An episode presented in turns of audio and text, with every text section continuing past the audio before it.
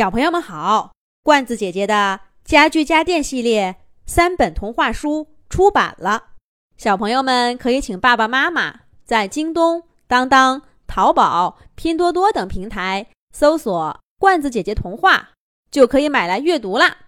这一集的《动物西游》节目，罐子姐姐继续给小朋友们讲《小兔皮皮和同学们》系列故事，《鸭小嘎的新朋友》的第四集。关于北方远山的故事，鸭小嘎听过三个版本。第一个是小时候听外婆讲的。那会儿鸭小嘎刚从蛋壳里出来没多久，鸭爸爸要去外地参加厨艺大赛，鸭妈妈要上班，没时间照顾它，就每天白天把小嘎送到外婆家，晚上再接回来。外婆家住在小镇的西北面。推开北面的窗户，就能望见层峦叠嶂的北山。关于那山的故事，就是小嘎坐在外婆怀里，吹着夏日的凉风听到的。相传，在很久很久以前，北山所在的地方，原本是一片森林，草木青葱。流水潺潺。每到春天，小鸟会从远方飞来。宁静的山林一下子鸟语花香。炎热的夏季一过，秋风微凉，鸟儿又带着新出生的孩子南飞，还树林银装素裹的冬天。白昼黑夜，四季轮转，这片森林。几万年如一日重复着，却又每一日都变换着。然而有一天，森林上空忽然飘过一片阴云，紧接着，雨水伴着雷声倾泻而下，一连数十日不停歇。森林几乎变成一片汪洋，阴云把太阳都遮住了，森林。就好像进入了永夜，然后雨突然停了，代替它的是反常的酷暑。太阳像个大火球似的，不分昼夜地挂在空中，烘烤着大地。森林里的水都干了，很多地方都着起火来。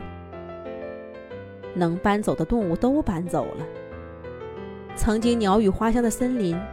几乎空了。那是天上的神仙在打架呢。外婆告诉鸭小嘎，他们看中了这片美丽的森林，把动物们都赶走了。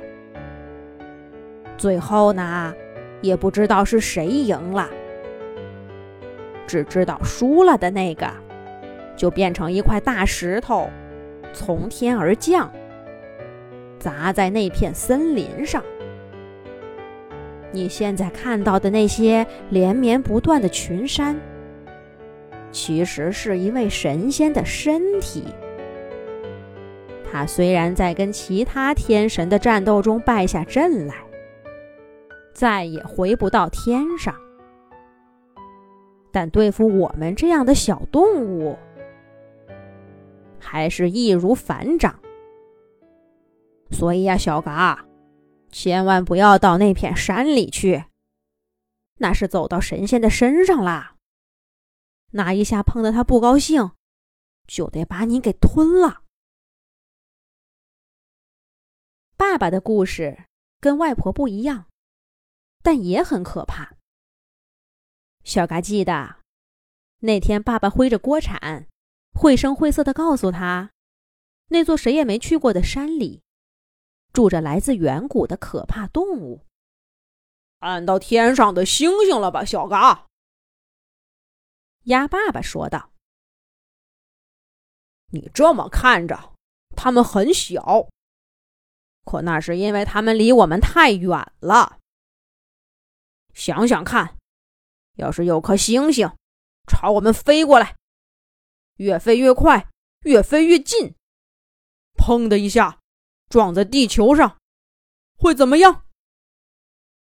很多年以前，就真的发生过这样的事情。天上的星星轰的一撞，整个地球都着起火来，动物们四散奔逃，最后就逃到咱们北边的群山脚下，再也没地方去了。说也奇怪，山脚下。突然开了一扇门，外面着那么大的火，里边的世界竟然毫发无损。动物们于是就跑进去了，再也没出来过。鸭小嘎当然问过爸爸：“那扇门在哪儿？”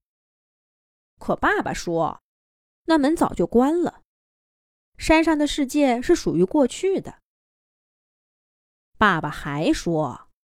远古的动物比我们大得多，所以千万不要去那些山，去了就会被远古巨兽给撕成碎片。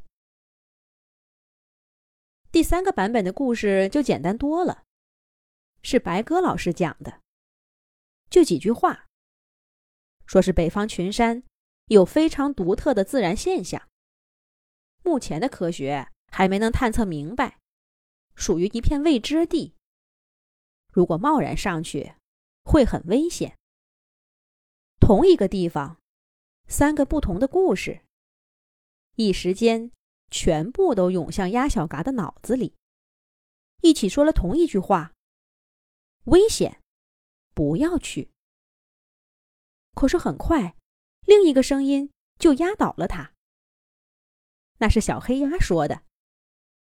我家那儿有个大湖，可好玩了，我带你去。去不去呢？